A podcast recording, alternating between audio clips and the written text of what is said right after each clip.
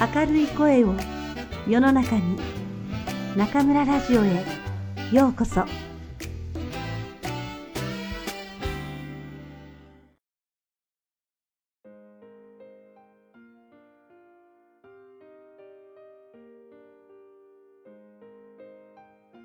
自分らしさはいらない。松浦弥太郎。頭と心をペアとみなす。僕たちは仕事でも暮らしでも一人の人間としても常に心と頭のペアで行動しています。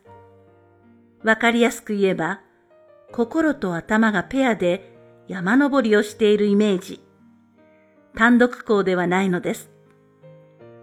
頭は律儀に工程表を眺め、大丈夫、計画通りのペースで行っている、と情報を分析し、山道のぬかるみ具合をチェックしたり、雲の流れを見たり、気象情報を確認したりして、現状を把握します。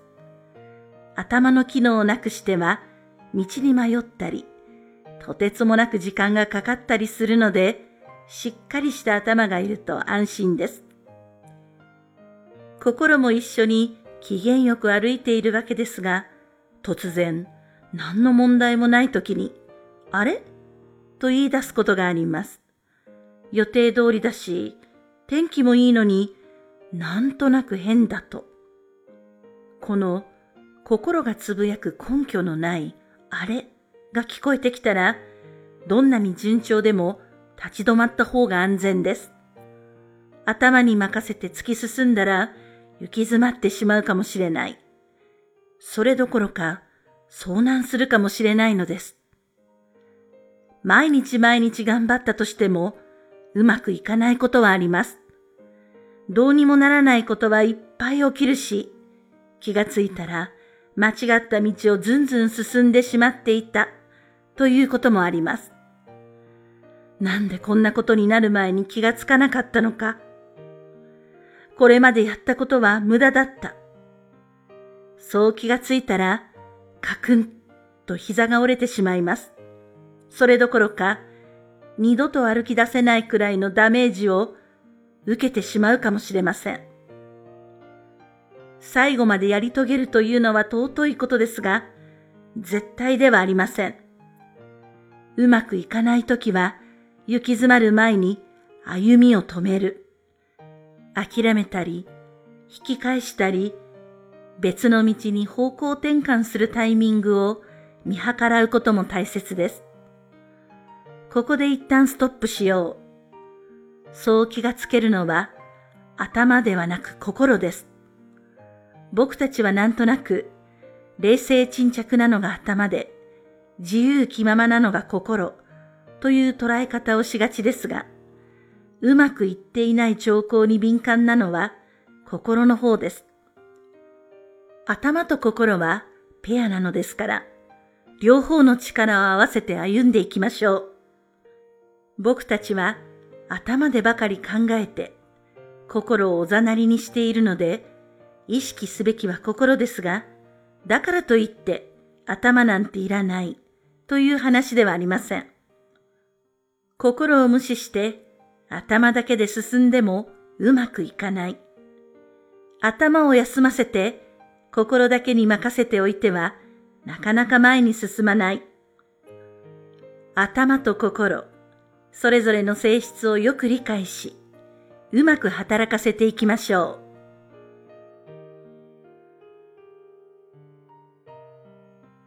行き詰まったら初めてに挑戦する。心のあれ？という声に従い、立ち止まったものの別の道も見つからず、引き返す決断もできないこともあります。僕もあれ？をキャッチしたものの立ち止まってしまう時があるのですが、そんな時はやったことがないことに挑戦すると決めています。少し前、心のあれが聞こえてきた日もそうでした。まずいな。このままじゃ、いずれ行き詰まってしまうな。と自覚していたので、僕は生まれて初めてボルダリングをやってみました。ボルダリングとはフリークライミングの一種で、壁に取り付けた岩や突起に手や足をかけ、最低限の道具しか使わずに素手で登っていくというもの。最近都内にはボルダリングができるジムが増えているのか、僕も通勤途中にガラス張りの教室を見かけていました。思い切って中に入り、ビギナー用の一日体験教室に申し込みました。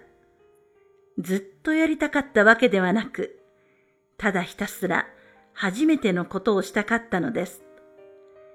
外から眺めているのと、当事者として直面するのとでは何でも大きく違います。ボルダリング教室のカラフルな突起がいくつもついた壁は、直に見上げれば随分高くて、よじ登るのは予想より難しそうです。まず自分で好きなように登ってみてください。壁との距離の取り方など基本的なことだけ教えてくれた後、インストラクターは僕を促しました。子供に戻ったつもりで突起をつかみ足をかけ、登り始めましたが、途中でどうにもならなくなりました。自由に登ってみたけれど、この先は無理です。落ちても安全なように敷かれているマットの上に、ポンと飛び降り、僕は降参しました。すると、なぜ無理なのかについて、インストラクターからきちんとした説明があり、2回目は、はい、まずこの出っ張りを掴んで、次に右足をここにかけて、という具合に、登り方を教えてもらいました。言われるままに手足を動かしながら、僕は子供に戻ったつもりではなく、本当に子供に戻っていました。何もわからない。自分ではどうにもできない。ただ、受け身になって教えてもらい、未知なることをスポンジのように吸収して動いてみる。何も知らない。すべてわからない。自分らしさを発揮しようにも手がかりすらない。こんな状態に置かれるとできることはなく、素直になるしかありません。無心に登っていると、頭も心もリセットされる気がしました。特に考えすぎてパンパンに膨らんでいた頭から、ふっと空気が抜けたようで、それはひどく気持ちがいい経験でした。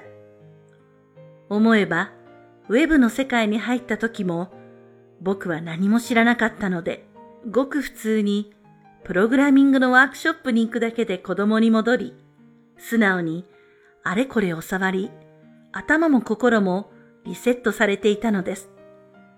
ごく簡単なことが一つできるようになっただけで、嬉しくてたまらないワクワクもありました。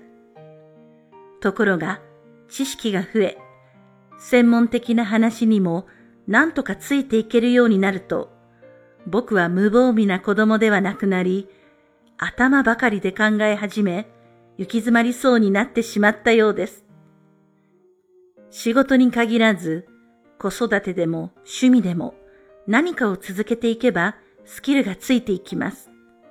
山にこもって一人でやっているのでなければ自分のポジションができるし、それに伴う責任も生じます。